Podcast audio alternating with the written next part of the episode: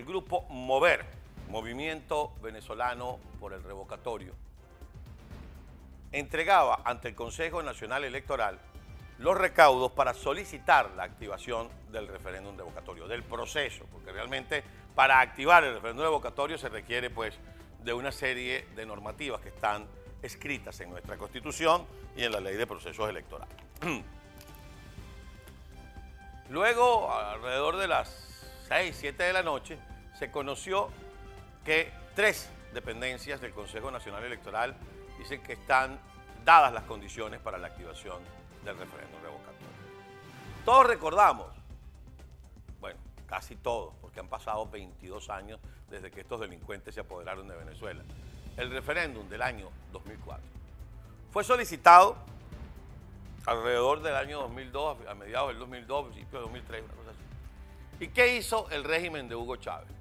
Que fueron los impulsores del artículo 72 de la Constitución de la República Bolivariana de Venezuela, aprobada en 1999, que es la que consagra que todo funcionario de elección popular es susceptible a ser revocado a la mitad del periodo. Y hay una serie de normativas.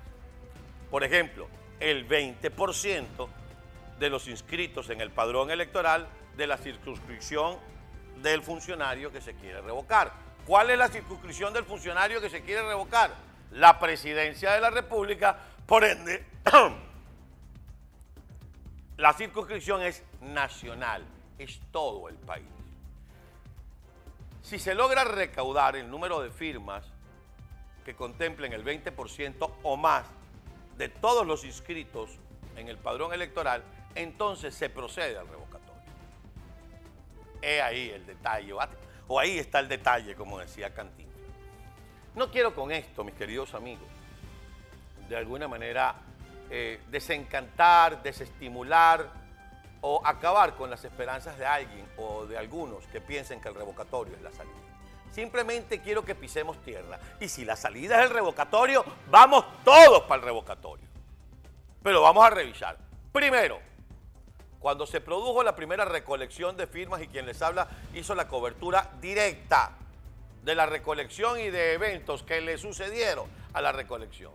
Cuando se produjo la recolección de firmas, recuerdo que comenzó aquella cosa, aquel instrumento maléfico y el más perverso instrumento de apartheid político denominado la lista Tascón. En aquel momento, el dictador, que en la quinta paila esté, decía, el que firme contra Chávez, ahí quedará, para la historia, y tendrá que firmar con su nombre, su apellido, su cédula y su huella digital. Una amenaza flagrante para todo aquel que se le ocurriera firmar. Por supuesto que en la administración pública pagaron muy caras las consecuencias. Por supuesto que todos aquellos que recibían un bono, una ayuda del gobierno, pagaron muy duras las consecuencias. Muy caro que lo pagaron. Y eso hay que recordar. La, reitero, tristemente célebre lista Tascón. De eso, la ONG Ciudadanía Activa hizo un extraordinario documental denominado La Lista, un pueblo bajo sospecha.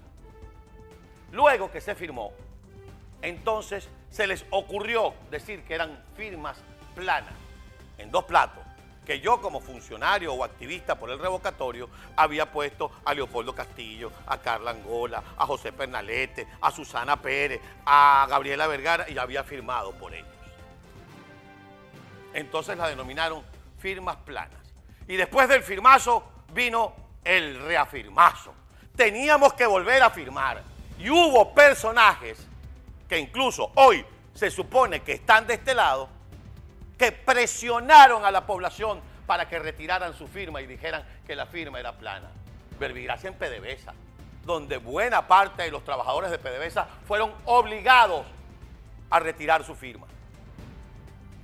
Finalmente se aprueba la activación del revocatorio y se le pone una fecha. Y dice el difunto que en la quinta paila esté, que esa era la batalla de Santa Inés.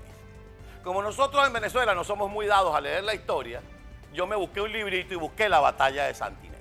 En la batalla de Santa Inés, Ezequiel Zamora echaba tres pasos para atrás y se replegaba para luego venir y arropar. Y eso fue lo que hizo Hugo Chávez. Se echó tres pasos para atrás y metió todas las misiones y metió todas las ayudas para que todo aquel que votara contra Chávez quedara ahí para la historia. Y con la observación de secretario general de la OEA para aquel momento, César Gaviria, y del Centro Carter, en aquel momento Jennifer McCoy y el propio Jimmy Carter, nos ganan el revocatorio. Carajo, ¿cómo no lo iban a ganar si tenían al pueblo amenazado? Yo recuerdo que enfermos con bombonas de oxígeno decían, llévenme porque quiero salir de este hombre. Y estamos hablando de la primera, del primer lustro de su mandato.